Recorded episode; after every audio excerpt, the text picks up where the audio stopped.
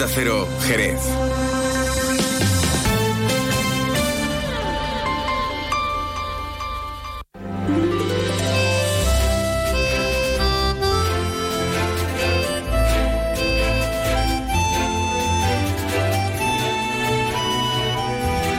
Más de uno Jerez. Leonardo Galán, Onda Cero. ¿Qué tal amigos? Muy buenas tardes. Hoy es miércoles 24 de enero y comenzamos aquí una nueva edición de este Más de Uno Jerez. Los saludos cordiales como siempre de Leonardo Galán. Estaré encantado de acompañarte hasta las 13 y 35 en esta en este inicio de la programación especial Fitur 2024 en Madrid, en IFEMA, está desplazado todo el equipo de Onda Cero y unos cuantos más. Y nosotros iremos charlando de vez en cuando con nuestro enviado especial Alberto Espinosa.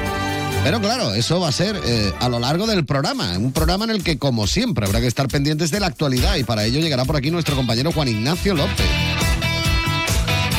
Tendremos nuestras historias de Jerez, como es habitual los miércoles con Manuel Antonio Barea. Con él vamos a hablar de patrimonio, pero principalmente de patrimonio medioambiental y paisajístico.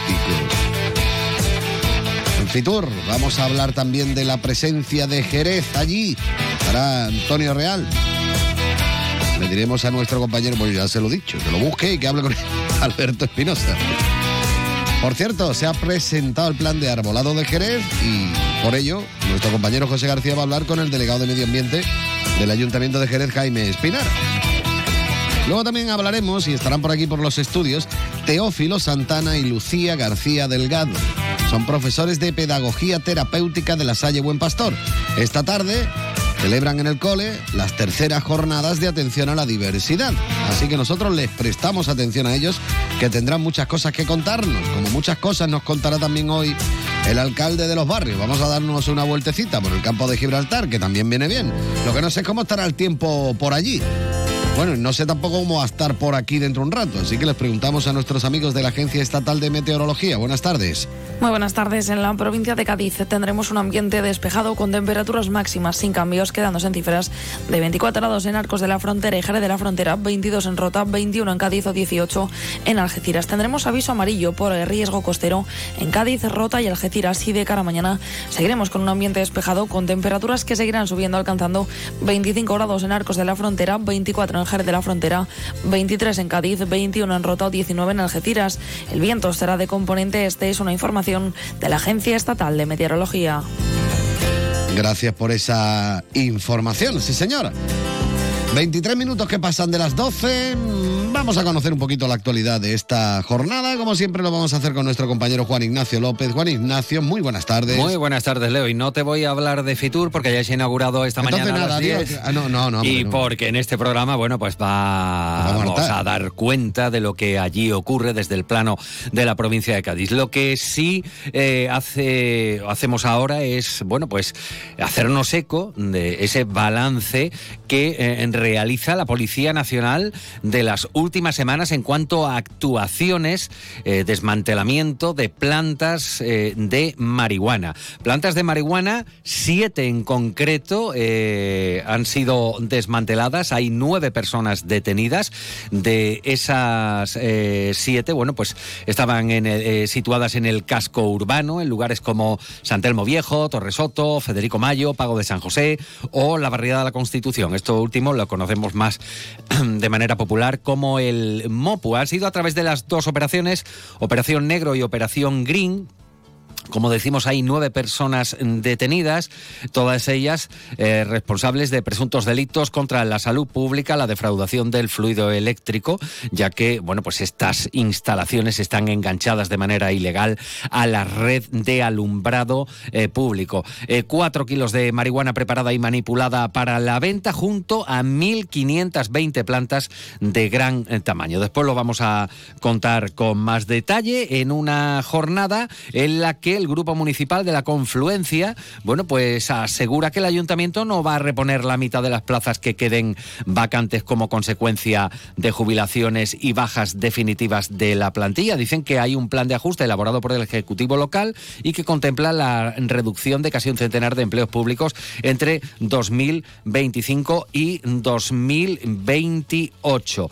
Por cierto, por cierto que eh, bueno, pues hay pronunciamiento por parte del el ayuntamiento, al menos que Onda Cero haya podido saber y que llegan desde el traspaso de poderes del anterior gobierno socialista al actual gobierno de María José García Pelayo. Y ah, volvemos a hablar de la AP4 y de las obras del tercer carril, en este caso con una respuesta de una diputada a una senadora, Mamen Sánchez, eh, que dice que se actúa en toda la autopista AP4 en distintas fases, empieza por donde está el embudo a criterio a criterio de ellos y la diputada, bueno, pues asegura que deshacer este nudo va a, facilitar el acceso a la provincia y asegura que el tercer carril pues también va a llegar hasta eh, Jerez. Y por último, una noticia triste. Fallece el cantador Diego Agujetas y ha ocurrido esto pues eh, menos de un mes después de la muerte de su sobrino, Antonio Agujetas, que también lo teníamos que contar aquí. El veterano artista era hermano de Manuel de los Santos Pastor Agujetas e hijo de Agujetas el Viejo. Ha fallecido en Rota, tenía 78 años, una noticia triste para el flamenco. Descanse en paz, nuestro pésame a todos los aficionados y aficionadas al buen cante de Jerez. Pues nada, muchísimas gracias Juan Ignacio, hasta luego. Hasta luego. Ya saben que llegará puntual a su cita la actualidad, como decimos, a partir de las 13 y 35 minutos de la tarde. Ahora nosotros lo que vamos a hacer es un primer viaje hasta Madrid, hasta IFEMA. Allí está, como decimos, el equipo de Onda Cero desplazado ¿eh? y vamos a hablar ahora con nuestro enviado especial, Alberto Espinosa, porque hoy es cuando se ha inaugurado Fitur. Alberto, buenas tardes, cuéntanos. ¿Qué tal compañeros? Eh, pues eh, muy buenas tardes desde Fitur, desde IFEMA, para toda la provincia de Cádiz. Arranca esta edición ya inaugurada por sus majestades los reyes y a partir de hoy y hasta el próximo viernes vamos a estar contando todo lo que ofrece la provincia de Cádiz en un proyecto nuevo donde la Junta de Andalucía con eh, Andalucían Crash, así se denomina toda la experiencia que este año en el pabellón 5 abarca la comunidad autónoma y en ella se engloba la Diputación Provincial de Cádiz la Mancomunidad de Municipios del Campo de Gibraltar, la Mancomunidad de La Janda, con eh, muchos de sus municipios relevantes, como por ejemplo San Roque, Jerez, Cádiz, Castellar de la Frontera, Olvera, en definitiva, muchísimos municipios de los que iremos contando todas esas presentaciones que se van a llevar a cabo en una espectacular plazoleta que han puesto en el centro de este pabellón de más de 6.500 metros cuadrados. Y en esta apertura de Fitur eh, le mandamos un saludo especial a nuestro compañero Jaime Álvarez, que este año no está aquí, pero estamos con el jefe Eduardo García del Mozo. Eduardo, buenas tardes. Hola, ¿qué tal? ¿Cómo estás? Bueno, Eduardo, arrancando Fitur, hoy un día complicado, mucha seguridad, los Reyes, que ya los hemos visto. En definitiva, que mm, el pabellón de Andalucía luce espectacular y con Cádiz en un lugar destacado. La verdad que sí. Eh, han hecho un cambio importante, mucho más moderno, o sea, se ha actualizado, lo estaba comentando antes con Antonio Real, concejal de, de Turismo del Ayuntamiento de, de Jerez y que es el que me ha hecho de Cicerone y me ha enseñado eh, los cambios y, las novedades. Y la verdad que oye, muy bien, me gusta, me gusta mucho más actual, tiene una zona eh, para las reuniones, que es lo primero que, hemos visto, que, era así con una, mesa con sus sillitas y, demás, pero luego tiene pues, eh, una zona central para lo que va a ser las presentaciones, que me han contado que venía para Jerez, que venía José Merced y el comandante Lara y demás. Y bueno, y luego ahí eh, va a ser donde se va a hacer toda la provincia de Cádiz. Eh, el jueves. El jueves. Sí, 6.500 metros cuadrados. Digamos que para los que han estado ya en Fitur, tanto compañeros como eh, oyentes de toda la provincia, el pabellón está más diáfano tiene más pinta de ser de negocio, eh, de contactos profesionales y luego está la parte de ocio con esa plazoleta donde va a haber multitud de presentaciones a diferencia de otros años en los que cada provincia hacía, lo suyo, ahora se va a ver en todas partes, Eduardo. Sí, hombre, eh, eh, esto es mucho más coordinado, mucho más, más lógico, que en vez de hacer cada uno la guerra por nuestro lado, pues eh, el campo de Gibraltar por, un sitio, eh, la bahía por otro, Jerez y su comarca por, otro lado, pues mira, oye, todos juntos eh, imagen de, fuerza, igual que nos pasa a nosotros como emisora de, la provincia, que somos la única emisora privada.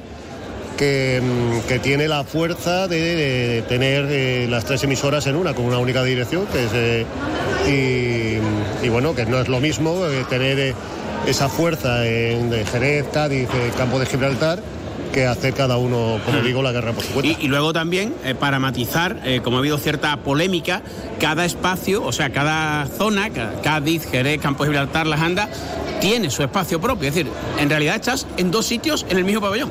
Sí, sí, sí, sí. Ahora mismo estamos eh, en todo el centro.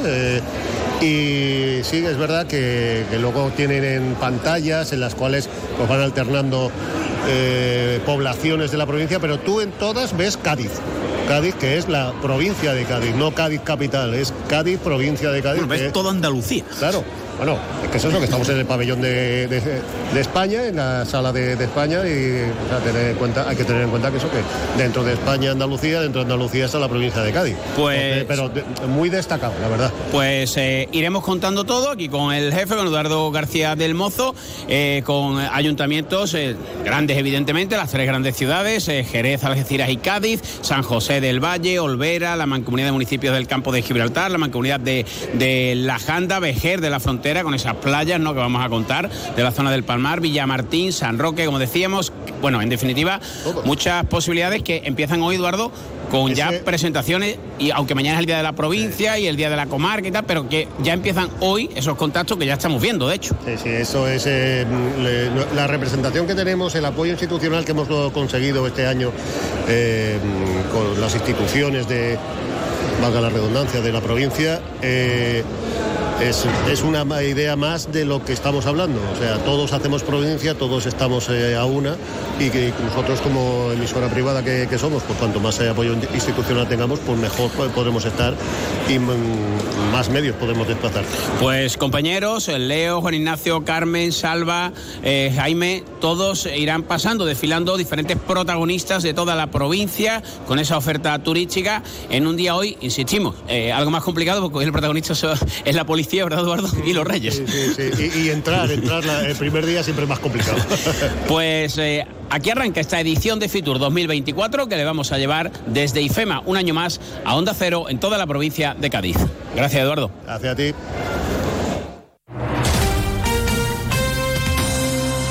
Provincia de Cádiz estará un año más en Madrid para llevarles todo lo que acontece en Fitur 2024.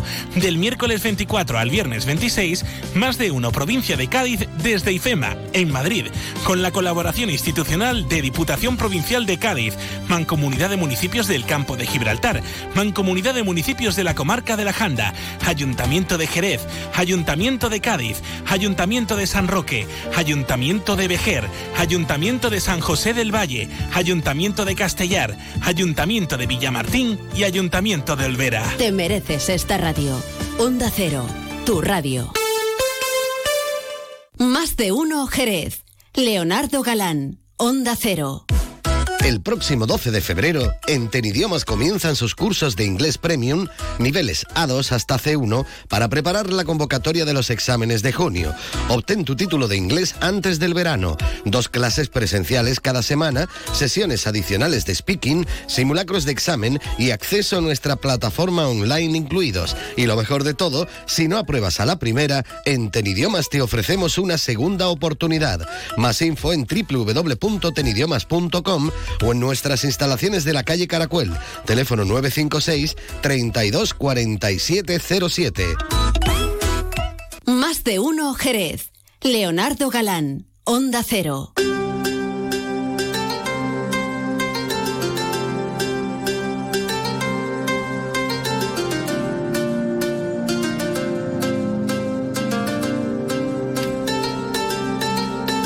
Que hoy, por ejemplo, se habla mucho de FITUR, la Feria Internacional del Turismo, que comienza en la jornada de hoy. Bueno, para los profesionales, ya saben que el público en general, a partir del viernes, el fin de semana, bueno, pues pueden eh, darse su vueltecita, el que pueda, por Madrid, por IFEMA, por el Palacio de Exposiciones y disfrutar del mundo entero allí metido. Pero nosotros no nos vamos a Fitur ahora, sino que nos quedamos en Jerez, en todo el término municipal jerezano, para hablar de nuestras historias. Para ello, bueno, pues como siempre está por aquí nuestro querido compañero y amigo don Manuel Antonio Barea. Saludos, muy buenas tardes. Buenas tardes.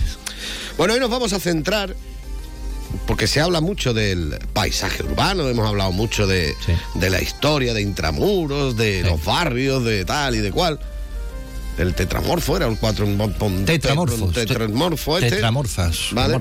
sí. Y, mm, bueno, y algunas veces hemos hablado de la zona rural, de los Sí. paisajes que nos encontramos en la zona rural, hemos hablado de bueno, de esa forma de, de cultivar en, Sí. en la Edad Media, con Sí. tal y cual, de la ganadería. Pero no hemos hablado del paisaje en sí. Y esto es importante, claro. Eh, Mira, yo el- o tengo la suerte o no. Eh, debo decir que vivo eh, muy alejado del El centro. quinto pino. Sí, en el, bueno, y- sí, bueno, iba a decir- bueno, sí. Entonces, bueno, pues desde mi casa yo puedo ver la- lo que es Ibalbín. Pero si miro a la derecha veo la Sierra de Cádiz. Yo creo que, que el jerezano llega un momento, bueno, el jerezano no, yo creo que el ciudadano eh, no toma posesión de la ciudad ni del entorno. Vivimos tan a unas velocidades que particularmente no levantamos la vista. Entonces, yo invito a todo aquel que, que vaya andando, que tiene que andar, o sea, señores, utilicemos menos el coche, que pero que vaya, por ejemplo, del centro a la zona de Hipercor allá, o incluso por la parte de, del Leroy Merlín, esas zonas, bueno, eh, pues verá que hay un, un paisaje cercano, que es la sierra, o esas sierras en las cuales yo incluyo hasta el mismo Gibalbín. Gibalbín es un promontorio precioso y maravilloso, el cual y da a entender la posibilidad de, de yacimiento. Por otro lado, eh, yo creo que también hay que conocer ese eh, paisaje eh, urbano, el cual también existe. O sea, realmente, eh, y aprovechando el, tema de Fitur y el turismo, las capacidades de, de expresión o de manifestación de cada, de cada comunidad eh, son diferentes o deben de ser diferentes. Digamos, eh, digamos que la globalización y normalización tiene que ser en el aspecto de acceso a la información y digamos de una cierta trazabilidad de las posibilidades de trabajo de futuro. Pero no podemos perder, digamos, lo que nos realmente lo, lo que nos identifique. En una ciudad o comunidad es el patrimonio el patrimonio en el sentido de todas aquellas manifestaciones pasadas, presentes, incluso en el concepto de futuro, que particularmente nos identifican frente a otra comunidad.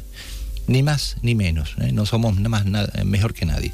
En el caso de Jerez de la Frontera, yo creo que mm, estamos perdiendo algo de eso, en el sentido de que, por lo pronto, mm, vamos a hablar también, tenemos, por ejemplo, unos barrios, unos barrios históricos maravillosos, ¿no? Empezando por el caso de la barriada de España, el cual particularmente se está manifestando de que hay un cierto abandono. Bueno, eh, yo conozco ese abandono hace mucho tiempo, ¿no? Es una zona maravillosa en el cual nace en época republicana y se transforma en un pequeño gran barrio que casi mm, se desconecta del centro, pero particularmente es lo más céntrico que hay en Jerez de la Frontera. Pero por otro lado tenemos el barrio de la, de la Plata. Aquí hay que hablar ya cue- eh, Fernando de la Cuadrilizar, el cual generará, por ejemplo, uno de los espacios urbanos más interesantes a, nivel arquitectónico que posiblemente haya en Andalucía como concepto, ¿no? Es el traslado, ¿no? de, de- de esa población, como hemos hablado muchas veces, de pequeñas casas de vecinos en las cuales tenía muchos servicios comunes, bueno, pues trasladarla un poco y darle, entre comillas, un concepto de dignidad. Por otro lado tenemos el, espacio de, de- del Águer, ¿no? de, la, de la zona de cultivo, en el cual bueno, pues está la zona del, río. Zona manifestada, pero que no ha tenido integración en la ciudad y da, y da mucha pena. Debo decirte que desde la época de Felipe II hubo grandes intentos. ¿no? Felipe II, teniendo una gran ciudad propia, como era Jerez de la Frontera, porque era realengue, tuvo la, la tentativa de unir Guadalquivir y Guadalete para que la desembocadura, desembocadura del Gran Ríos, del río Betis, fuera por Jerez y no por San Lucas. Básicamente le estaba quitando los poderes al duque de Medina Sidonia. Bueno, para... esa era su idea. Claro, claro, pero, luego no se llevó a la nada, práctica. nada. Y después ya en el 18, bueno, Vamos, 16. hacer un canal ahí brutal, ¿no? Exacto, y no, no, era la desembocadura, entonces eh, no llegó. Entonces ese río, que es un río que realmente se manifiesta también precioso y maravilloso, bueno, pues queda abandonado y queda a espaldas de la ciudad. Bueno, pues había que, que reinterpretar y sobre todo, eh, ayer mismo estuve mirando documentación sobre los López de Gallego, eh, González de Gallego, eh, asistí a lo que era la barca de- del portal, la interesante y la importancia de tener una, una barca que transportara la, la población de la zona, digamos, gaditana, de la, de la, ácido- el- parte ácido gaditana, a la parte jerezana. ¿no? Bueno, pues esos son paisajes que estaban o están en nuestro ADN, en nuestro en nuestro acervo y en nuestra historia, pero que particularmente no se han incorporado o no se están incorporando. Yo creo que hay que hacer una, una labor, digamos, de, de, de pensar qué es lo importante que es lo interesante y sobre todo pensar en aquello que nos hace diferente. Y yo creo que hay que iniciarlo. El, estamos en una línea de capitalidad, bueno, yo creo que, es una oportunidad que se puede dar a ello. Entonces hay que mirar con altura. Altura no significa ni, ni con superioridad, simplemente saber que Jerez tiene muchos paisajes paisajes de mucho interés que realmente nos vienen devenidos hay que conservarlo. Y sobre todo lo y que no... podemos cargarnos Exacto. con cosas raras que pongamos ahora modernas. Exacto. Yo creo... por ahí, ¿no? Exacto. Lo, lo que hay que hacer, sobre todo en este... Yo entiendo que las plantas fotovoltaicas, la, la energía eólica... generadores. Exacto. Yo creo que hay que jugar y conjugarlo. Yo creo que sí, que es el futuro pero también nuestro futuro es nuestro pasado. Entonces lo que no podemos perder es la visión de esos sitios extraordinarios y preciosos, los cuales esos artesanos de Jerez, discúlpame, pero tengo que hablarlo así, yo muchas veces llego a, al final de lo que es la avenida, la avenida se llama Tío Pepe, la siguiente, uh -huh. ¿no? Llega un momento que llegas casi a, me parece que es eh, eh, Estella, ¿no? Guadalcacín, Guadalcacín, perdón. Casi Guadalcacín. Guadalcacín. Bueno, pues estamos cerca de, de lo que es la, la, la fábrica de... Eh, de, de, azúcar y, y aquello y, y, tiene una altura y tiene y, se ve Jerez de la parte que va a Gibalbín que se ve la sierra y se ve una, una, mirada que yo creo que el jerezano no lo ha visto particularmente. Invito al jerezano a ver Jerez de una manera diferente y sobre todo si estamos, si los que viven en el centro, que miren esos edificios, ¿no? que miren, yo que sé, la mitad del banco con, con ese, ese Banco de España extraordinario, o particularmente incluso moverse en ese callejones, a callejuelas musulmanas, en ese San Mateo, San Lucas, ¿no? Y después, bueno, pues mirar desde el sur. ¿eh? El sur también existe, es una cosa, he visto el periódico, ¿no? Ese barrio de San Telmo, que si lo vemos con una mirada limpia, realmente también nos da y nos da interpretación de ese Jerez marino, de ese Jerez que miraba al mar y particularmente, bueno, se ha quedado un poco a esas espaldas. -huh. Bueno, que hay que mirar por nuestro patrimonio en todos los sentidos. Nosotros nos gusta hablar de él porque para querer algo, primero que nada tienes que conocerlo y por ello, bueno, pues cada semana se deja caer por aquí, por nuestros estudios, don Manuel Antonio Barea. Don Manuel, muchísimas gracias. A usted. Adiós. Adiós.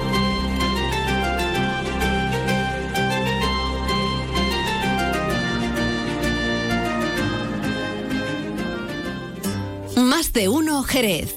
Leonardo Galán. Onda Cero. 42 minutos y medio que pasan de las 12. Nos pide paso nuevamente nuestro compañero Alberto Espinosa, desplazado en Madrid, en IFEMA, en Fitur. Y dice que ya está con el delegado de turismo del Ayuntamiento de Jerez, Antonio Real. Alberto, buenas tardes, cuéntanos. Pues compañeros, como os decíamos eh, al inicio de esta jornada de miércoles, seguimos en Fitur, o estamos, mejor dicho, en Fitur 2024, y uno de los municipios que también tiene una oferta turística muy atractiva, el ruido es lo habitual de Fitur, es Jerez, que vamos a contar, la Real Escuela de Arte Ecuestre, la feria y bueno, un rico patrimonio, en definitiva las bodegas, muchísimas cosas que ofrecer para los visitantes y también haciendo provincia y con un hombre, el concejal de turismo que conoce el campo de Gibraltar, no conoce toda la provincia y toda Andalucía. Antonio Real, buenas tardes. Muy buenas tardes. Muchas... ¿Cómo, ¿Cómo, estamos lo primero?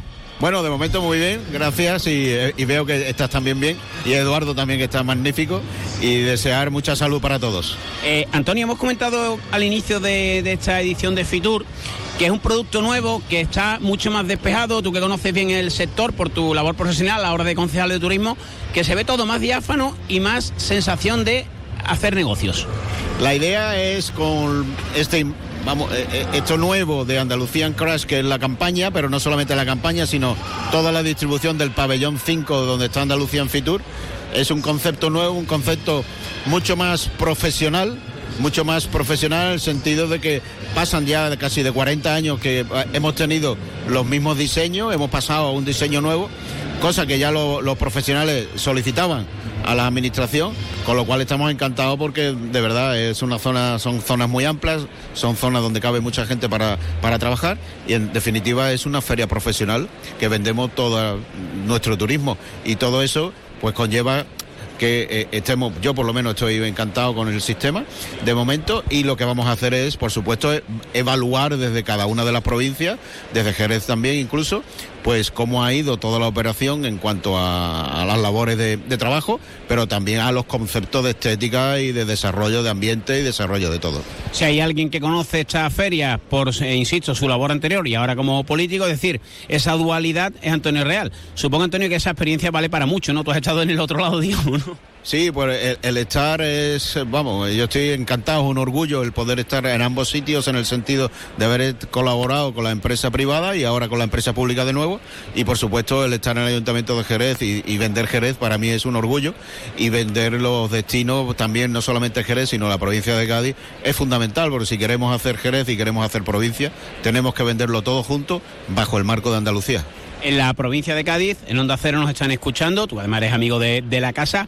Eh, ¿Qué va a ofrecer Jerez al visitante? ¿Qué le podemos trasladar a los jerezanos que nos están escuchando, a los gaditanos que nos están escuchando? Es decir, hemos ido al Fitur con este producto de Jerez, aparte de lo ya conocido, claro.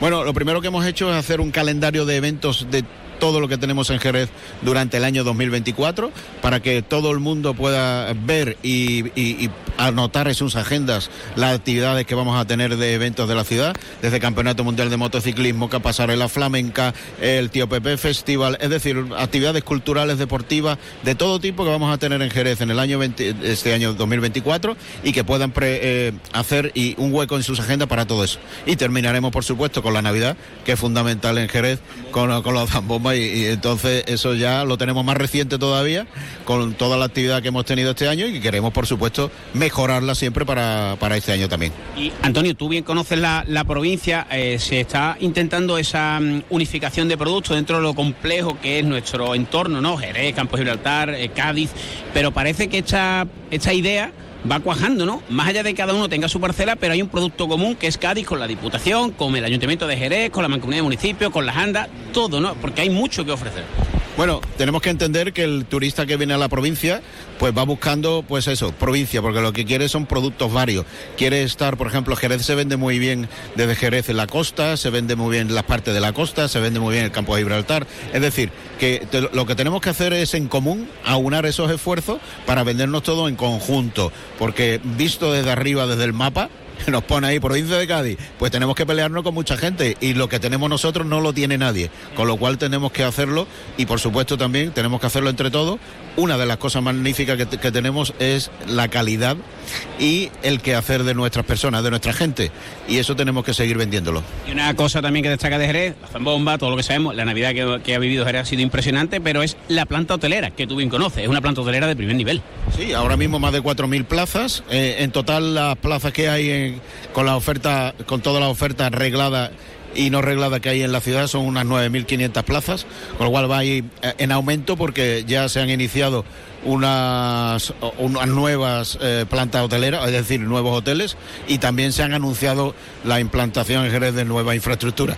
Con lo cual Jerez va a más, Jerez está de moda y lo que queremos es que Jerez siempre pues esté eh, en boca de todo el mundo a la hora de planificar su encuentro profesional, de su encuentro lúdico y de su encuentro cultural y de todo tipo. Y para eso vamos a seguir trabajando. Y Antonio, hemos nombrado obviamente el circuito Jerez, lo que supone no solo para los amantes del motociclismo, sino turísticamente. Eh, estamos ahora aquí en Madrid, mucho Fórmula 1, oye, eso ya lo tuvo Jerez. Y no, por supuesto, le estaba comentando yo a la entrada que eso lo tuvimos ya, fue, se fue para Cataluña y ahora Cataluña va, vuelve para otro sitio. Nosotros no vamos, vamos a luchar siempre por las actividades deportivas y una de las cosas importantes son las internacionales. Y desde MotoGP y también el Superbike, pues son cosas que ya la tenemos conseguida para este año y seguiremos trabajando para el futuro y por supuesto no quiere decir que nos paremos en conseguir pruebas importantes automovilísticas. Y supongo, Antonio, acabo, y te agradezco como siempre la atención con, con esta que es tu casa. eh, hay un matiz, ¿no? Eh, hay muchas presentaciones en esa plazoleta espectacular que ha montado la Consejería de Turismo, pero entiendo que tú particularmente, todos, ¿no? Eh, Jerez, Cádiz, Algeciras, Al- Olvera, todos, ¿no? Pero supongo que la agenda de contactos profesionales y lo que surge aquí, que muchas veces nos quedamos con los tópicos de la gente, vais a Madrid, no se imagina la de contactos que hay aquí en cada país, porque aquí estamos en el mundo. Sí, eh, esto es una cosa a nivel mundial, como tú bien sabes. Nosotros desde el Departamento de Turismo de Jerez hacemos una agenda previamente de esos contactos para venir aquí y después a raíz de esos contactos salen cosas, pero también hay cosas que salen en directo y, eso hay que atender, por supuesto. Son muchas cosas, por ejemplo, ha, pasado ahora por una señora que tú la has saludado, que es Cristina Cubero, con lo cual pues viene a presentarnos también una cosa y eso no estaba agendado, es decir, vamos a hacerlo, vamos estamos en Fitur y vamos a hacer una cosa. Es decir, que eh, hay cosas que hay que estar eh, con una agenda y después pues hay que dar también cumplido rendimiento de esas cosas que hemos hecho. Con lo cual vamos a hacerlo a la mesa del turismo, que para eso estamos aquí, para trabajar junto a ellos, porque creemos en la cogobernanza y en el sentido de que estemos los privados con lo público, porque en definitiva lo público es el que manda. El, el que manda es el turista que está en la puerta del restaurante, en la puerta del hotel y nos dice hay que arreglar esa calle o que tenemos que arreglar estas cosas, porque esto es así. Pero si, como tú bien dices, vamos a aprovechar esa dualidad de estar en la empresa privada y la empresa pública para tratar de mejorar nuestras cosas. Pues Antonio Real, muchísimas gracias, que vaya bien y lo mismo te molestamos otro en estos días. ¿eh? Otra vez. Siempre a vuestra disposición. Muchísimas gracias. A vosotros. Gracias a Antonio Real, concejal de turismo del Ayuntamiento de Jerez, para toda la provincia de Cádiz, con muchos contactos, ya lo ha dicho él, eh, aquí en Fitur 2024, que oye, que está arrancando y que se lo vamos a ir contando en todas las emisoras de Onda Cero. Provincia de Cádiz estará un año más en Madrid para llevarles todo lo que acontece en Fitur 2024. Del miércoles 24 al viernes 26, más de uno Provincia de Cádiz desde IFEMA, en Madrid, con la colaboración institucional de Diputación Provincial de Cádiz, Mancomunidad de Municipios del Campo de Gibraltar, Mancomunidad de Municipios de la Comarca de la Janda, Ayuntamiento de Jerez, Ayuntamiento de Cádiz, Ayuntamiento de San Roque, Ayuntamiento de Vejer, Ayuntamiento de San José Valle, Ayuntamiento de Castellar, Ayuntamiento de Villamartín y Ayuntamiento de Olvera. Te mereces esta radio. Onda Cero, tu radio. Más de uno Jerez. Leonardo Galán, Onda Cero. Cádiz quiere verte en 2024. El invierno es un magnífico momento para visitar la provincia de Cádiz y descubrirla como no te imaginas. Pueblos blancos, parques naturales, una red de senderos, rutas en bici, cultura y un clima agradable convierten Cádiz en un destino único donde disfrutar los 12 meses del año. Diputación de Cádiz. Más de uno Jerez. Leonardo Galán, Onda Cero. Continuamos en la sintonía de Onda Cero Jerez. Eh, Seguimos contándote más cosas interesantes y, bueno, como les venimos contando en la sintonía de Onda Cero, se ha presentado el plan de arbolado de Jerez 2024-2027, que tiene como objetivo poner en valor el patrimonio arbóreo que tenemos en la ciudad. Entre los objetivos de este plan, que ha contado con la colaboración de distintas entidades, como Ecologistas en Acción, se encuentran dar a conocer los múltiples beneficios del arbolado urbano y las zonas verdes de cara a la ciudadanía y sumar el apoyo en su conservación y en el aumento significativo del número de árboles que existen en nuestra ciudad. Precisamente con el delegado de Medio Ambiente del Ayuntamiento de Jerez, en el propio consistorio, se encuentra nuestro compañero José García. Está con Jaime Espinar. José, buenas tardes, cuéntanos. Hola Leo, muy buenas tardes. Pues eh, mira, efectivamente, estamos con Jaime Espinar, es el teniente de alcaldesa delegado de Servicios Públicos y Medio Ambiente, y en la jornada de hoy se ha presentado una campaña que está relacionada con eh, los árboles en Jerez. Jaime, muy buenas tardes y bueno, una campaña donde se trata ¿no? de, de poner en valor algo tan importante, ¿no? Exactamente, así que os agradezco que nos deis la oportunidad de poder explicar este eh, plan de arbolado, este plan árbol de Jerez 2024-2027. Lo que nosotros queremos pues es que reconciliar al Ayuntamiento de Jerez con, con los árboles después de años de malas prácticas en relación con el arbolado en nuestra ciudad, eh, que incluso del propio gobierno municipal que creemos que no debería de haberse llevado a cabo. Y no es una cuestión de crítica, sino una cuestión de la deuda que tiene este ayuntamiento con los árboles de la ciudad y lo que queremos con este plan es eso, reconciliar a los árboles eh, con nosotros, con el ayuntamiento y también, por supuesto, dar a conocer los beneficios que tiene el arbolado para nuestra ciudad, no solo para generar una ciudad más amable, sino también para luchar contra el cambio climático. También es muy importante mejorar los usos, mejorar las costumbres, sobre todo potenciar que haya más árboles en nuestras calles, que los alcorques no estén vacíos, pero también que los niños y las niñas de Jerez pues tengan una un mantenimiento, no, no mantenimiento, sino un conocimiento de todos los beneficios que, que tienen los árboles para la ciudad y sobre todo que se hagan partícipes de todas esas campañas de plantación que además es muy bonito.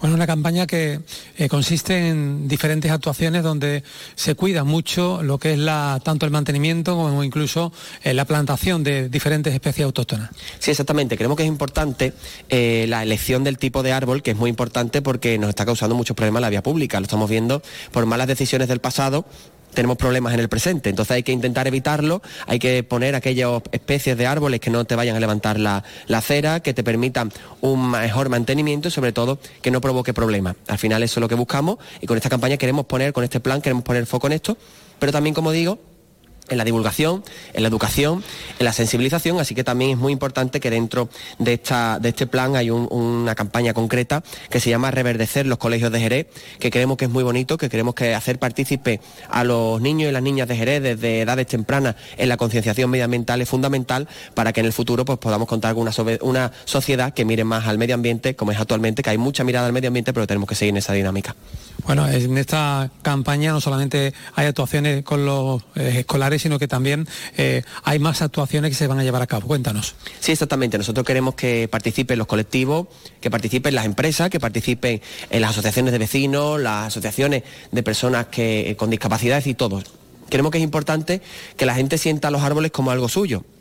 Y es por ello que también incluso pues, eh, queremos que se apadrinen árboles en la ciudad, que se pueda poner eh, placas donde tú puedas identificar cuál es el árbol que tú has apadrinado.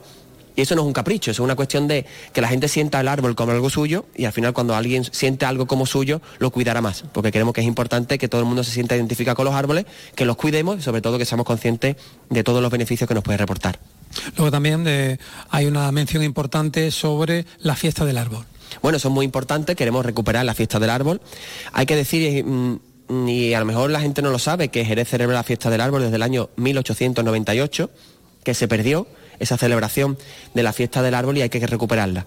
Estamos hablando de que tiene más de 125 años de historia esta fiesta y hay que poner en valor nuestro patrimonio arbóreo, pero también nuestro patrimonio histórico relacionado con los árboles. Es somos pioneros en muchas cosas, somos pioneros en la llegada del tren, en la llegada de la luz, pero también en, en la mirada hacia el árbol. Por lo tanto, creemos que también hay que ponerlo en valor, por lo tanto, recuperaremos esa fiesta del árbol con actividades donde pondremos el foco, pongamos el foco en nuestro arbolado y sobre todo en ese patrimonio arbóreo que tiene la ciudad que es impresionante. Y bueno, eh, hay también un apartado de eh, lo que son talleres para arbolado y también con, con el reparto de material didáctico tanto para escolares como para la sociedad y colectivos. Sí, también es importante que los escolares no solo participen en la plantación, sino también que se le entregue una serie de material didáctico, una serie de. que al final tengan una, una campaña en los colegios donde puedan eh, estudiar al lado de sus profesores pues los beneficios de los árboles, el conocimiento de los árboles, de, las especies autóctonas, como digo, que haya una mayor sensibilidad en materia medioambiental, pero también queremos que en las plazas de Jerez esa cartelería que existió en el año 2014 se recupere, donde podamos explicar cuáles son las especies arbóreas que hay en la Plaza de la Angustia, en el Mamelón, para que la gente sepa la riqueza arbórea que tiene que Jerez, que es mucha. Es decir, que la gente compare la cantidad de árboles que hay en Jerez con otras ciudades y eso hay que ponerlo en valor, que hay que seguir ampliando, pero por supuesto hay que sentirse orgulloso de lo que tenemos y hay que cuidarlo mucho. Bueno, y para que esos árboles lo podamos sentir más nuestro, está esa campaña de apadrinamiento.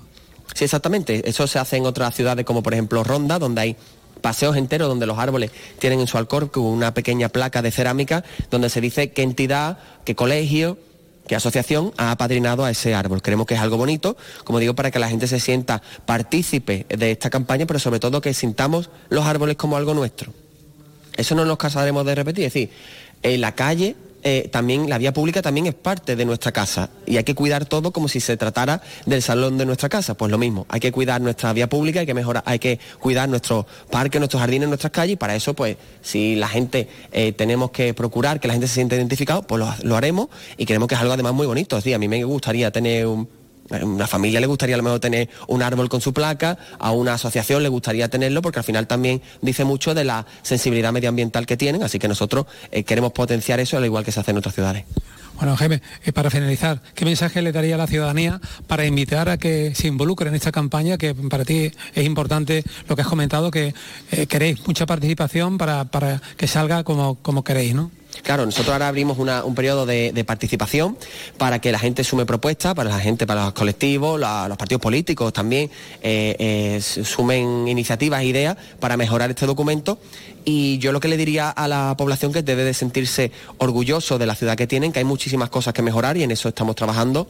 No se puede cambiar la situación de la ciudad en, siete meses. Eres de las ciudades eh, de España con mayor porcentaje de masa arbórea en sus calles. Hacía, hace poco paseaba por otras calles de, la provincia, que no voy a decir porque tampoco es cuestión de, de criticar a nadie, y es verdad que me llamaba la atención de calles enteras sin árboles. En Jerez es rara la calle que no tenga ni un solo árbol. Por lo tanto, y además hay una cantidad importante, por lo tanto, Mm, tenemos que sentirnos eh, eh, mm, orgullosos, como digo, he dicho anteriormente, de ello, pero también es una responsabilidad para el ayuntamiento, porque tener árboles implica tenerlos en las mejores condiciones, tenerlos podados, tenerlos cuidados, y en eso también estamos trabajando y por eso a partir del mes de mayo tendremos un nuevo contrato de parques y jardines donde se incluye la poda de los árboles, donde habrá más personal y habrá más medios, porque una de las principales reclamaciones que tienen las barriadas es que los árboles están muy bien, eh, que estén, todos queremos que estén, pero tienen que estar en las mejores condiciones. Jaime Espinar, eh, delegado, en este caso teniente de la alcaldesa de Servicios Públicos y Medio Ambiente, y gracias por atender los micrófonos de acero y estaremos muy pendientes de esta campaña. Gracias. Muchísimas gracias a vosotros. Más de uno, Jerez. Leonardo Galán, Onda Cero.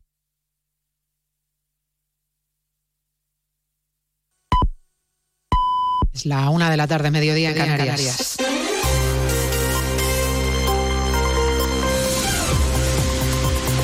Noticias en Onda Cero. Tardes, les avanzamos a esta hora algunos de los asuntos de los que hablaremos con detalle a partir de las dos en Noticias Mediodía, empezando hasta ahora en el Tribunal Supremo a punto de tomar posesión Álvaro García Ortiz como fiscal general del Estado, otra vez porque para esta nueva legislatura vuelve a contar con la confianza del Gobierno a pesar del informe contrario del Poder Judicial, de la fuerte contestación interna y del reciente fallo del Alto Tribunal que le atribuyó una desviación de poder por el ascenso de su antecesora Dolores Delgado. Al acto asiste el ministro de Justicia, Félix Bolaños, que ha pedido seriedad ante las críticas y el malestar que han generado, que ha generado la enmienda pactada con Junts que blinda los delitos de terrorismo. Bolaños diferencia unos actos terroristas de otros. Se vaya Mazares. No es el terrorismo de ETA el que estamos amnistiando, ha querido decir y ha dicho el ministro Bolaños. Descarta así que Tsunami y los CDR, procesados por tenencia de explosivos para subvertir el orden constitucional, sean delitos no amnistiables. ¿De verdad alguien cree que es comparable el proceso independentista con el terrorismo que sufrió España durante décadas? ¿De verdad alguien lo cree? lo que todos entendemos por terrorismo, lo que España sufrió durante décadas de terrorismo, eso está fuera de la amnistía. De García Ortiz ha destacado su compromiso y gran conocimiento, su gran labor en la Fiscalía y su toma de posesión es la prueba, dice, de que las instituciones democráticas funcionan, pese a quien se afana por desprestigiarlas. El Partido Popular no descarta ninguna vía para denunciar el acuerdo del PSOE con Junts, para enmendar la ley de amnistía y blindar los delitos de terrorismo. El portavoz Borja Semper en Antena 3 decía esta mañana que entiende el bochorno y el enfado ciudadano ante la clasificación que hace el gobierno del terrorismo. La pregunta es a dónde nos lleva todo esto. ¿Cuál es el escenario eh, que, quienes nos están viendo pueden vislumbrar en el futuro de la convivencia en el conjunto de España? ¿Qué vale? ¿Qué no vale? ¿Que, hay terrorismo cookie? ¿Hay terrorismo de baja intensidad? ¿O todo es violencia? Yo creo que estos matices lo que perjudican es al Estado de Derecho y perjudican, por lo tanto, también a la verdad al valor de la palabra dada. Víctima del terrorismo de ETA fue el concejal del Partido Popular, Manuel Zamarreño, por su asesinato. Se sientan desde hoy en el banquillo los exdirigentes etarras, Javier García Gaztelu, alias Chapote, y Aranzazu, Gallastegui, Amaya. Ambos se han negado a declarar, pero ahí han estado en la Audiencia Nacional. También ha estado presente la hija del concejal asesinado, Zamarreño. Yo creo que ha sido eh, lo más duro de, de todo el juicio, ver esas caras y esas miradas de, de que no se han arrepentido de lo que hicieron. En el Congreso de los Diputados sigue el desfile de ministros para avanzar sus prioridades de esta legislatura. Turno hoy para Óscar Puente, el titular de Transportes, que ha avanzado que se va a iniciar un proceso de diálogo con el sector aéreo para explorar la viabilidad de restringir los vuelos cortos. Cámara Baja, Margarita Zavala. Es uno de los asuntos pendientes con los socios de gobierno, como el traspaso de Rodalí. Es un proceso que Puente ha puesto como ejemplo. A veces Cataluña es punta de lanza, ha dicho, y es justo reconocerlo. Un modelo al que se va a sumar en breve, por cierto, el País Vasco. Estamos acordando la cesión de cercanías. Tengo que decir que va muy bien y que muy pronto anunciaremos el acuerdo.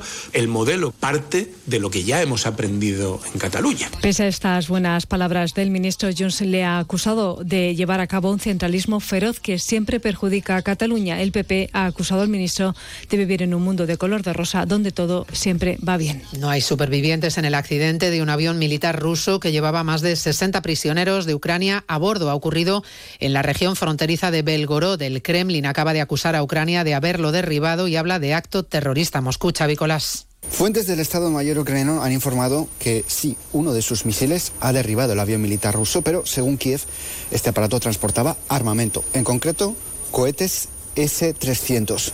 Moscú asegura que la aeronave de transporte militar modelo Ilyushin 76, que se ha estrellado en la región rusa de Belgorod, limítrofe con Ucrania, llevaba 65 prisioneros de guerra.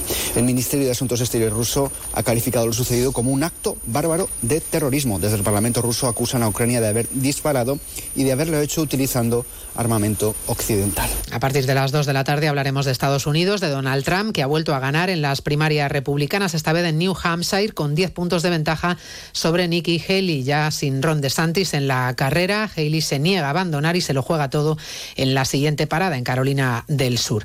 La Policía Nacional ha desmantelado en Valencia uno de los macrolaboratorios de producción de éxtasis más grandes de España. Hay 12 detenidos. Arancha Martín. El laboratorio estaba en una casa de campo en Sueca, en Valencia, en una zona boscosa con caminos de difícil acceso, lejos de miradas indiscretas. Y aún así llamó la atención el trajín de la zona, el fuerte olor químico que se extendía o el uso de mascarillas industriales por, partes de, por parte de quienes entraban o salían.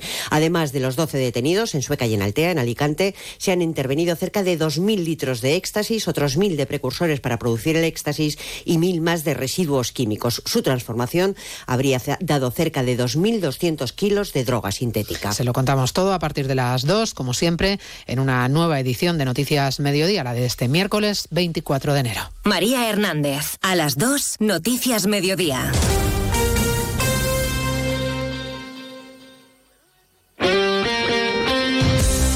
Miércoles la Copa del Rey se juega en Radio Estadio, con eliminatorias a partido único y con el billete para semifinales en juego. Desde las 7 de la tarde en la web, en la app en Cataluña y Mallorca y a partir de las 8 y media en todas las emisoras de Onda Cero, Mallorca Girona y Athletic Barcelona. Este miércoles cuartos de final de la Copa del Rey en Radio Estadio, con Edu García. Te mereces esta radio. Onda Cero, tu radio.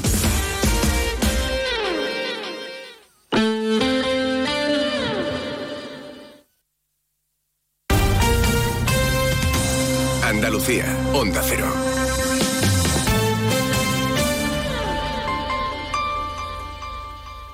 Gente viajera Andalucía se desplaza a Fitur. Contamos lo más destacado de la oferta de Andalucía en la Feria Internacional del Turismo desde Madrid con un amplio despliegue informativo y un programa especial el jueves 25 a las 2 y media de la tarde con los protagonistas de esta importante cita turística. Especial Gente Viajera Andalucía desde Fitur con la colaboración de la Consejería de Turismo, Cultura y Deporte de la Junta de Andalucía.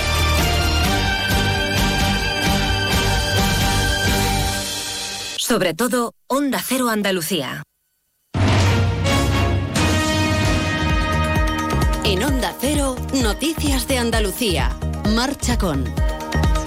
Hola, ¿qué tal? Buenas tardes. Hacemos a esta hora un repaso de la actualidad de Andalucía de este miércoles 24 de enero. El presidente de la Junta, Juanma Moreno, ha inaugurado el pabellón de Andalucía en la Feria Internacional de Turismo, donde ha destacado que el pasado año 2023 Andalucía recibió a más de 34 millones de viajeros, pero que la previsión para este año 2024 son aún más optimistas, superando los 35 millones de viajeros, creciendo así un 3,5%.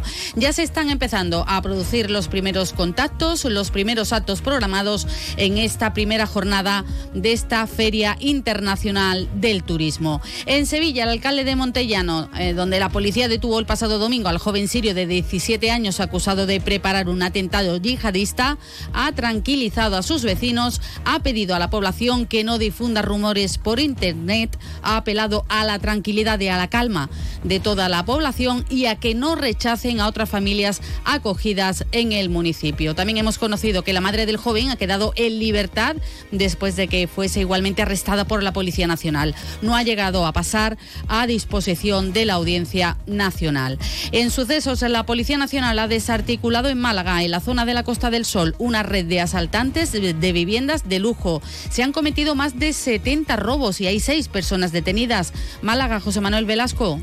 La organización criminal estaba compuesta por exmilitares de países de la antigua Europa del Este, a cuyos integrantes armados y con altos conocimientos en maniobras de asalto se atribuye 71 robos con fuerza en domicilios y establecimientos, la mayoría de ellos perpetrados en áreas residenciales de lujo de Marbella. Y seguimos ahora con el repaso de la actualidad de cada provincia. Lo hacemos como cada día por Almería. En Almería, la Real Federación Española de Fútbol denuncia ante la Guardia Civil extracción de material del bar por audios filtrados del partido Madrid-Almería, un hecho que califica de extremadamente grave y por el que tratará de depurar responsabilidades. En Cádiz, agentes de la Policía Nacional han detenido en Algeciras a dos menores como presuntos autores de un delito de lesiones graves con arma blanca tras el apuñalamiento en la calle a un hombre el pasado día 19. En Ceuta, la Fiscalía ha pedido más de 30 años de cárcel para el policía local que disparó a su mujer en presencia de su hija. Ocurrió en 2022 cuando la pareja había comenzado con los trámites de separación. Además de esta pena de cárcel, queda inhabilitado de cualquier empleo público y una orden de alejamiento hacia sus hijos.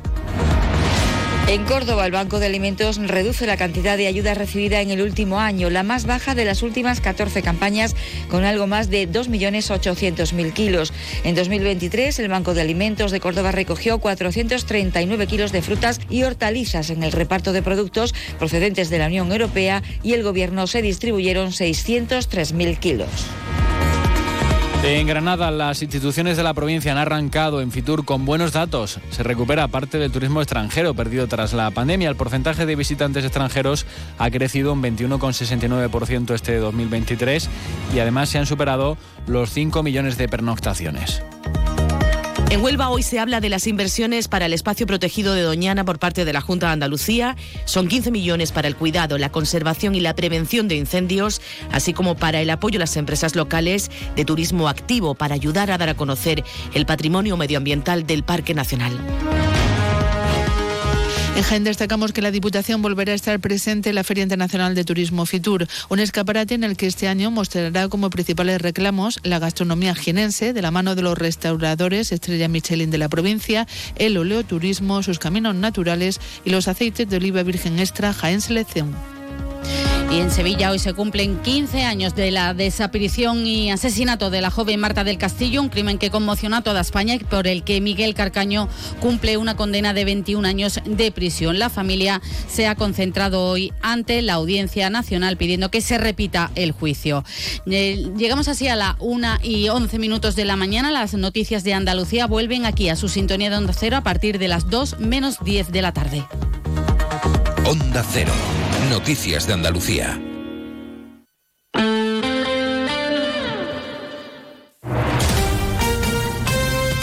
Onda Cero, Jerez.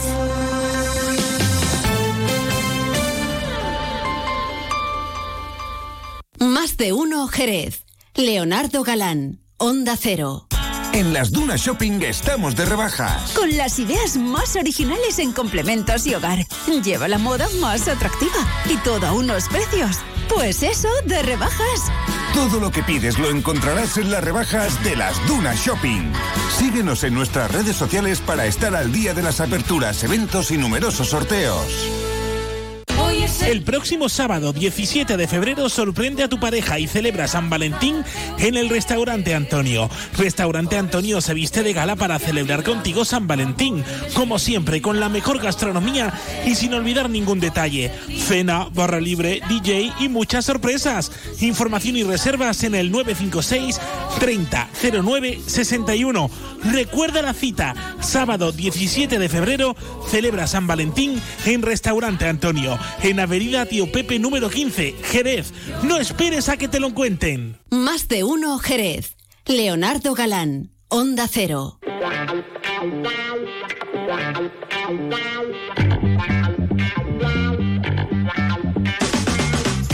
Continuamos en la sintonía de Onda Cero Jerez en este 90.3 de la frecuencia modulada. Ya saben que también nos pueden escuchar en www.ondacero.es a cualquier hora del día, en cualquier lugar del mundo. Es donde colgamos los podcasts del programa y también directamente en su teléfono móvil si se han descargado la aplicación gratuita de Onda Cero. Seguimos en más de uno y seguimos contándote más cositas. Eh, yo ya lo decía en la presentación del eh, programa y vamos a hablar también en el día de hoy de esas terceras jornadas, familias, atención a la diversidad que se organizan en la Salle y que son esta tarde.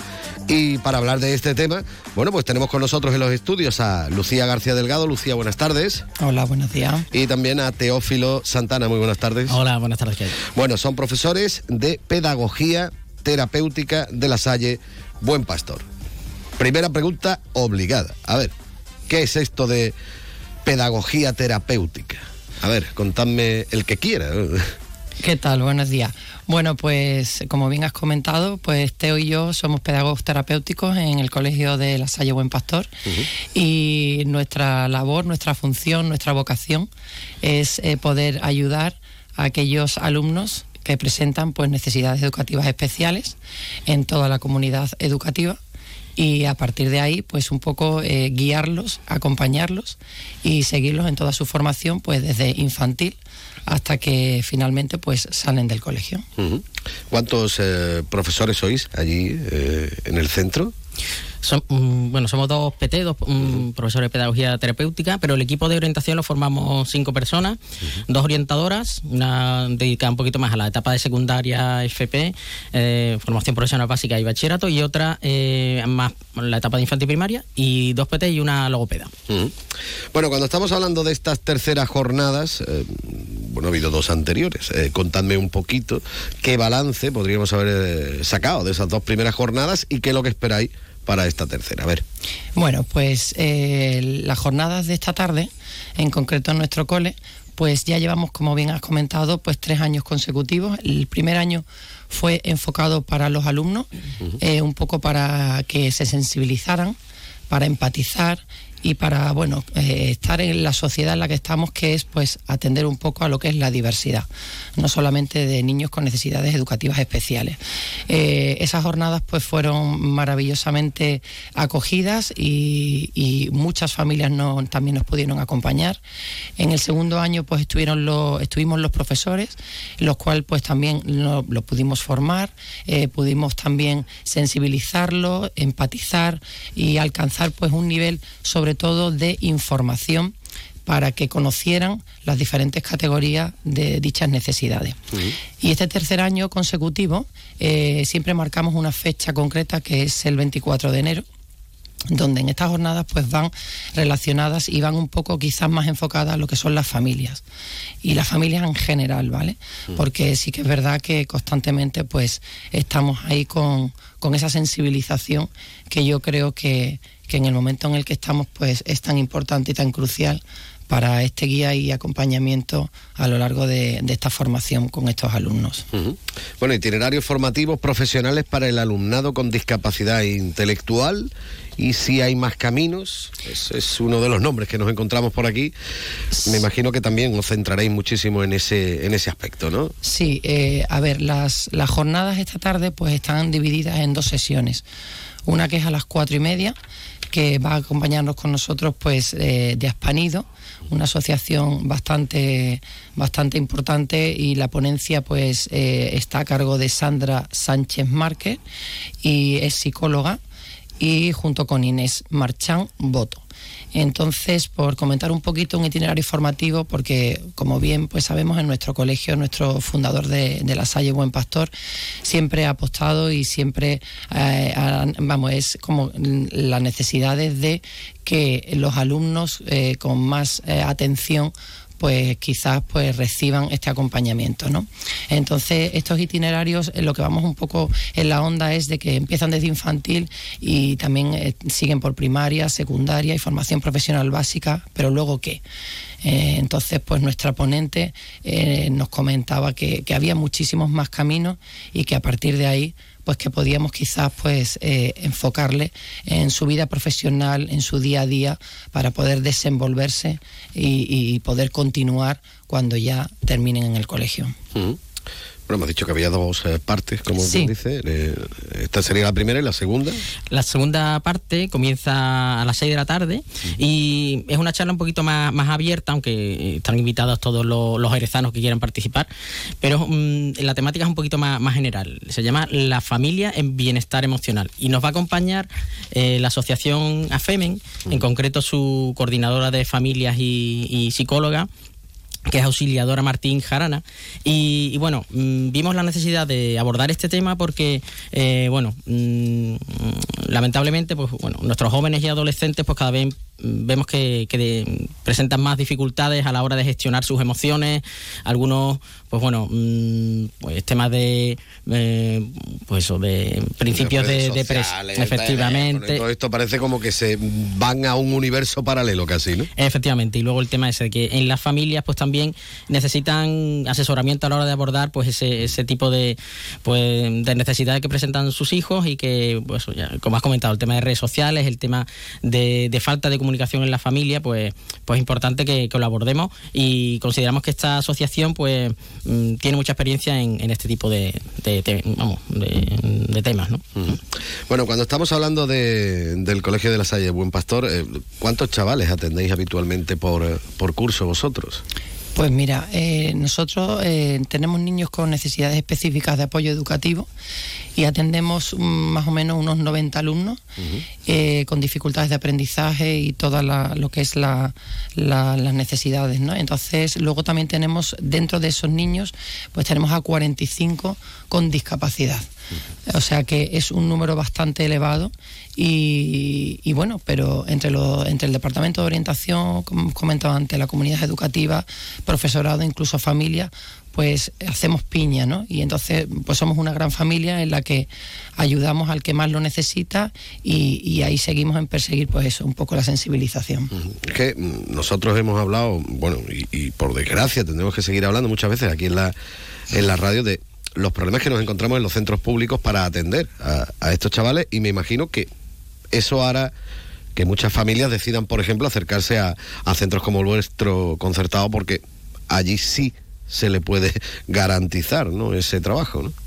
Sí, bueno, mm, desde luego para, para la Salle, no solo la Salle en Jerez, sino la Salle en general, eh, la atención a la diversidad es prioritaria. ¿no? El, hecho de que, eh, como bien ha comentado Lucía, ¿no? nuestro fundador San Juan Bautista de la Salle fundase esta congregación para atender a niños con, con dificultades, en aquel momento, bueno, la sociedad francesa del siglo XVII XVIII, pero bueno, eh, realmente forma parte del ADN de la Saliano, ¿no? Entonces, efectivamente, mm, ¿qué ocurre? Pues que mm, también los medios son limitados, ¿no? Entonces, intentamos optimizar al máximo todos los recursos que nos permite la administración educativa y hacer encaje de bolillo muchas veces para, para eso, que la atención sea de calidad.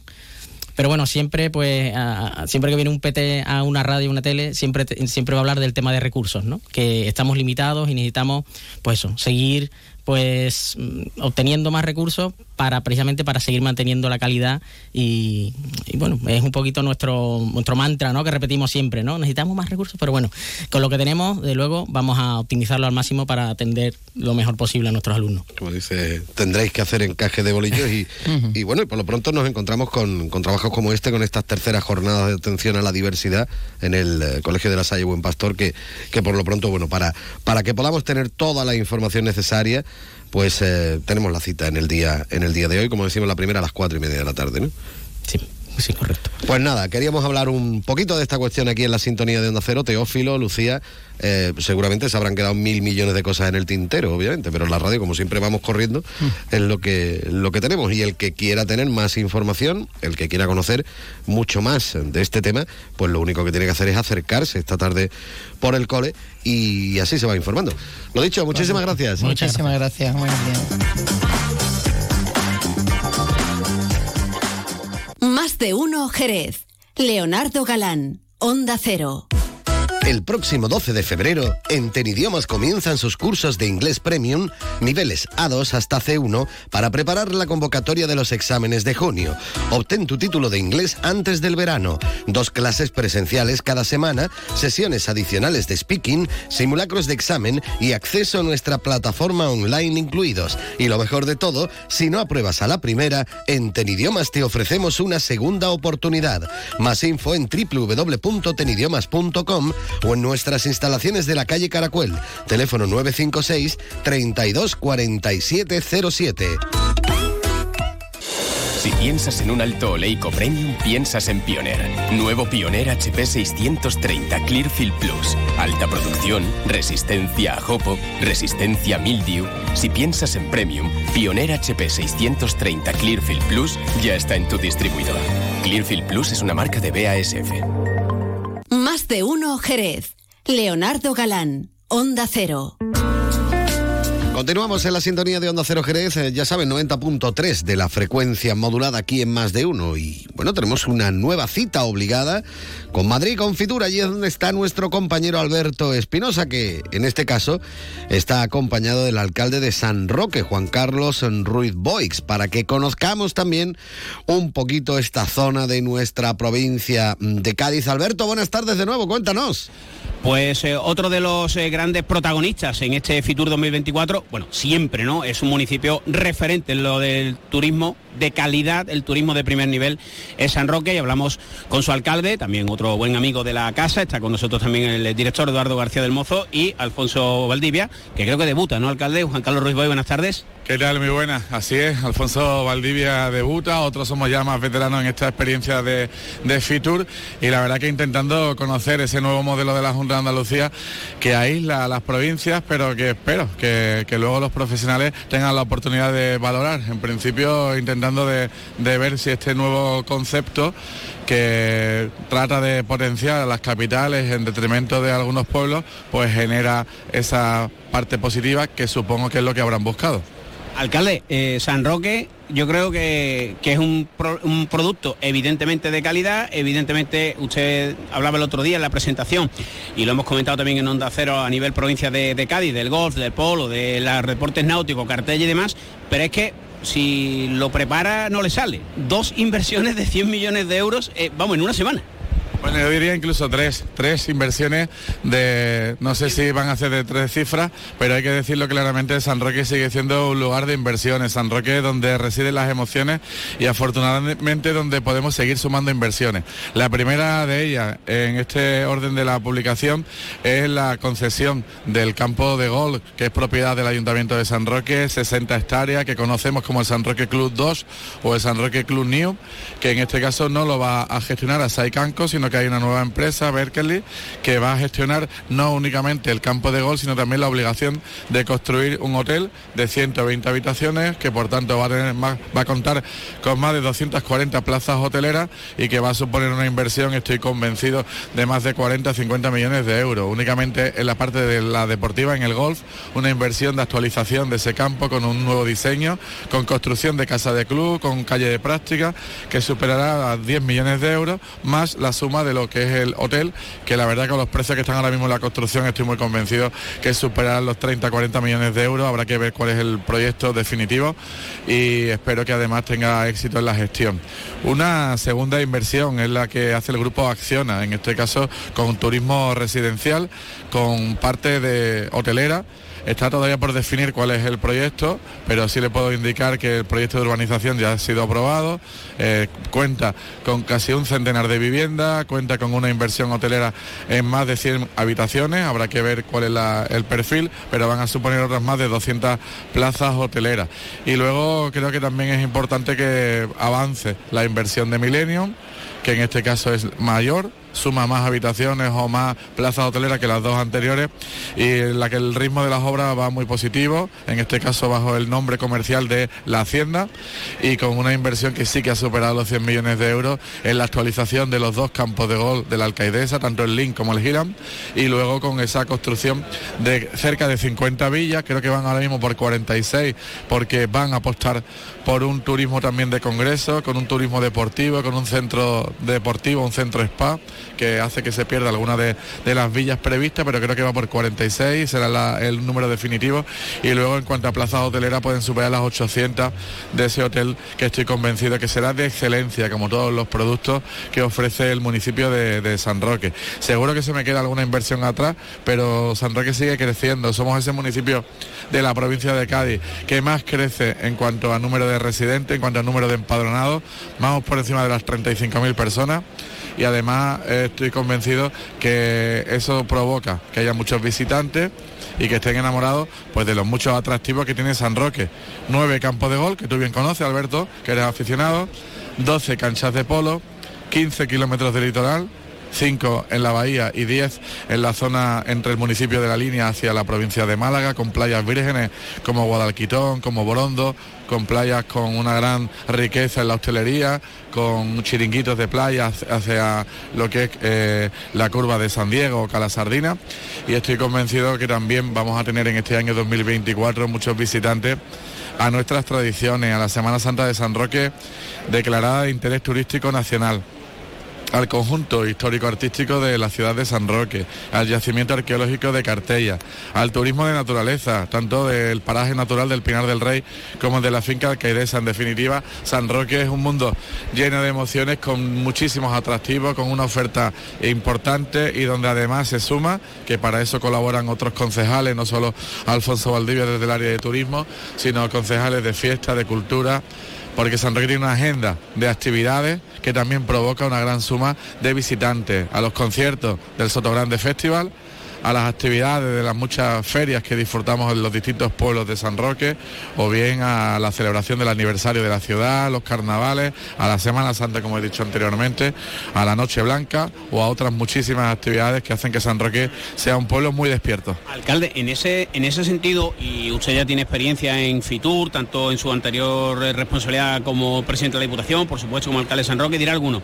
Bueno, San Roque está vendido, Valderrama, el gol de primer nivel, todo eso, pero al final la competencia es mayor porque, claro, hay algunos, y lo sabemos por, por tema precisamente de lo que mueve la industria del golf, que quiere imitarlo. Y es muy difícil imitar a los campos de gol a esa calidad. Vuelve el Leaf, vuelve el Andalucía Master, vuelve a generarse empleo y riqueza a través de la industria del golf y como usted ha dicho también, a muchas más cosas. Cartella que cada vez se pone más en valor, la playa en definitiva. Pero esa marca de San Roque, ese nivel que ha adquirido, también obliga más.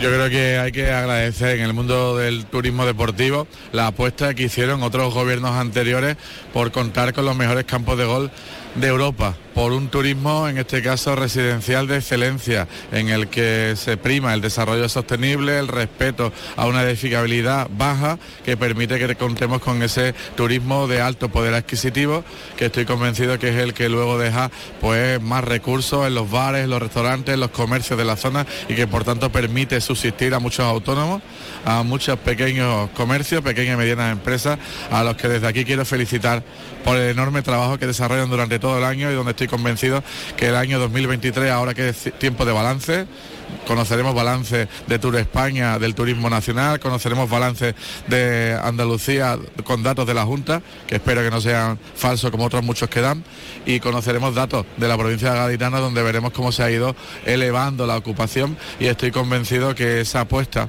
que se hizo hace 60 años, que se cumplían ahora el aniversario de Soto Grande de 60 años, pues le damos la bienvenida a los municipios que quieran apostar por el turismo deportivo, por el turismo residencial de alta calidad, pero está claro que San Roque tiene pues un bagaje, una trayectoria y tiene ya muy consolidado su oferta, pero también he comentado anteriormente que la sigue enriqueciendo, que sigue sumando inversiones y por tanto estoy convencido que otros podrán trabajar para, para ofrecer también otros atractivos, pero será complejo y difícil que tengan la calidad y la excelencia que se encuentra en el mejor lugar del mundo, que es San Roque. ¿Y cómo tiene el alcalde y diputado la agenda? Supongo que muchas presentaciones, eh, duplicándose, dividiéndose entre el Congreso y Fitur, porque claro, hay que estar aquí, está Alfonso Valdivia, está aquí, como decía antes yo también, nuestro jefe, que siempre se impresiona con, los campos de gol, pero eh, supongo, Juan Carlos, que también desdoblándote, ¿no?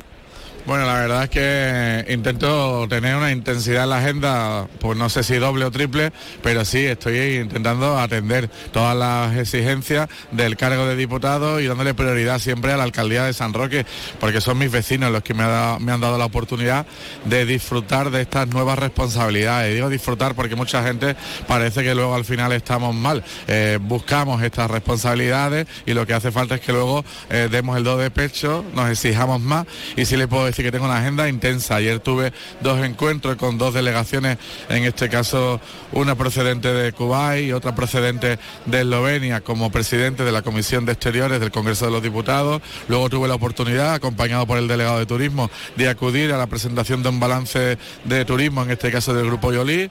Luego tuve un encuentro con las vecinas y vecinos de, San Roque que viven en Madrid, que están desplazados aquí, que eh, tienen la oportunidad de contarnos su visión desde la distancia de cómo cómo ven el crecimiento de, San Roque y hoy estamos compartiendo con Onda Cero, con todos los oyentes del campo de Gibraltar y de la provincia de Cádiz, pues las riquezas y atractivos que tiene nuestro municipio. Y nosotros que se lo agradecemos, no sé si el jefe quiere añadir algo más. Alfonso ya le iba a decir desvirgar, queda muy mal hecho la radio, ya le haremos una entrevista en plan turismo, turismo San Roque, que me consta que está trabajando, que se lo sabe, sí, sí, nos llegan las notas y nos llegan las cosas. Eduardo, ¿algo más para, para Juan Carlos? ¿Lo dejamos aquí? No, hombre, solamente pues agradecerle en primera persona, eh, como máximo responsable de la, institución Ayuntamiento de, San Roque, el apoyo que he recibido, porque gracias a instituciones como, como San Roque eh, podemos estar aquí. Así que muchísimas gracias, alcalde. Alcalde Alfonso, Eduardo, muchísimas gracias. Compañeros, pues eh, San Roque, como ha dicho el, alcalde, donde residen las emociones y donde hay muchas marcas que son conocidas, evidentemente con San Roque por delante a nivel mundial y al final se hace provincia, se hace comarca y se hace comunidad autónoma. Muchas gracias, alcalde. Muchas gracias a vosotros, gracias y espero que sigáis vendiendo toda la riqueza de la provincia de Cádiz para que siga siendo una provincia que siga creciendo. Pues eh, dejamos ahí al alcalde Juan Carlos Ruiz Boy con esa apretada agenda que nos describía. Más de uno, Jerez. Leonardo Galán, Onda Cero.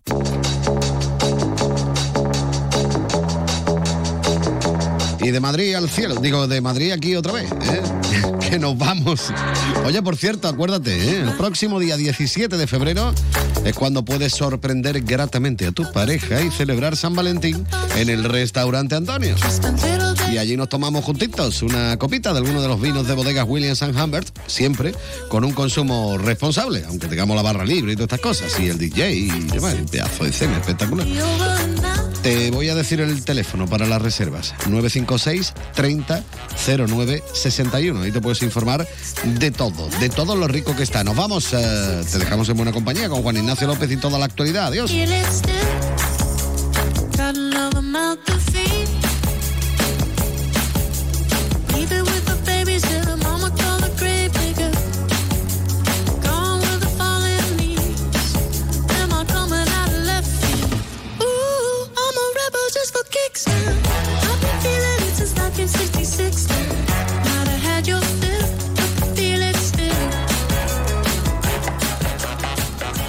Onda Cero Jerez, 90.3 FM.